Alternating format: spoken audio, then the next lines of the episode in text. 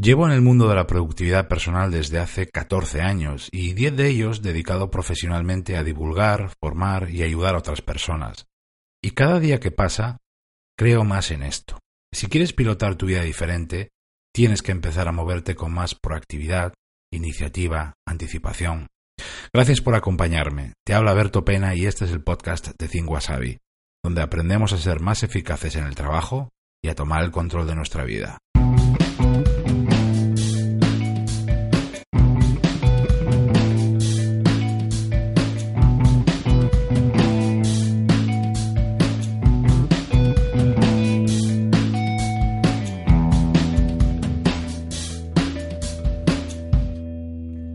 Una de las cosas más increíbles de mi trabajo es poder aprender de los demás.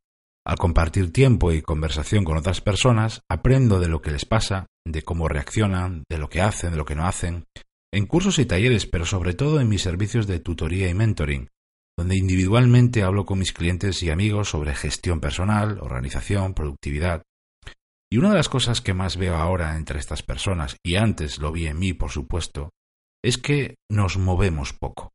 Creo que en nosotros manda demasiado la reactividad, la inacción, la pasividad, el espero a ver qué pasa, el ya lo haré luego, y también el mañana será otro día, pero repito lo mismo. Muy conectado, por cierto, con lo que compartía contigo en el episodio anterior, hablando de la zona de confort, de las rutinas. No se crece quedándose quieto, no se lidera sin mover fichas, no se construye viéndolas venir, no se alcanzan los objetivos esperando al momento ideal y no se consiguen las prioridades esperando a que los demás lo hagan por mí. Esto no son frases bonitas y tampoco nada teórico.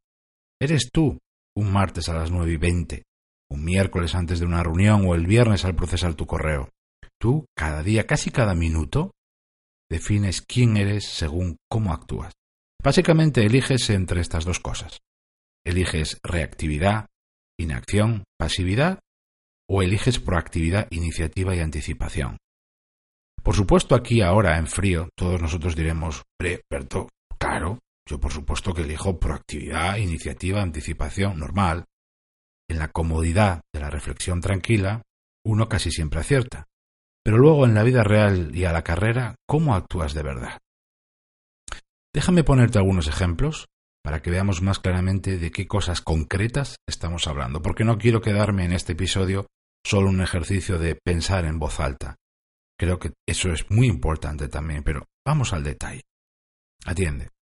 Te enfrentas a una semana apretada de trabajo. ¿La has preparado y planificado bien y con suficiente anticipación? Revisando tus proyectos, tienes unas cuantas tareas empezadas pero no terminadas. ¿Vas a dejarlas así otro día más? Te han convocado a una reunión, pero no sabes muy bien de qué se va a hablar y para qué es. ¿Vas a ir así sin más? Sin quererlo, has ido procrastinando dos tareas y se aproxima su fecha de entrega. ¿Vas a seguir así hasta el último minuto? Has pedido algo por correo hace tiempo, pero todavía no te lo han enviado de vuelta, así que ¿te vas a quedar ahí esperando? ¿Otro día más? ¿Otro día más? Hace unos días tuviste una conversación con, por ejemplo, con tu jefe y hablasteis de varios cambios, pero finalmente no sabes en qué habéis quedado. ¿Te vas a quedar así? ¿Sin aclararlo? Mañana tienes una llamada de teléfono con un cliente. Vais a repasar el estado del proyecto que tenéis en marcha y varios temas en concreto. ¿Vas a llamar sin antes haberlo mirado y preparado a conciencia? Llevas al día tu lista de tareas y proyectos, siempre apuntando todo lo que tienes que hacer. Pero al fijarte, tienes, te das cuenta que tienes un montón de tareas sin fecha que vas dejando. ¿Vas a dejar que eso se siga acumulando así? A final de mes tienes que terminar una tarea en la que te tiene que ayudar otra persona. ¿Vas a dejar pasar los días sin decírselo ya? En tu lista de tareas ves que tienes una tarea importante y además un poco complicada. La tienes prevista para la próxima semana. ¿Vas a empezarla ya o lo vas a dejar todo para el último día o el día previo? Para mañana has decidido empezar con una tarea clave, una tarea importante de alto impacto, bien hecho, porque eso te va a dar un montón. Pero ¿vas a hacerla sin antes asegurarte de que tienes todo lo que necesitas para hacerla? Podría seguir, pero naturalmente no me quiero extender. Como ves, solo me he centrado en las cosas del trabajo y principalmente tareas. Imagina todo esto aplicado a toda tu vida personal y familiar y a las cosas de casa. De esto va la proactividad, la iniciativa y la anticipación. Por eso es tan, tan importante y por eso te animo a practicarla más. Porque aquí viene la grandísima noticia. Las tres cosas son como un músculo. Cuanto más las ejercites, más afiladas las tendrás.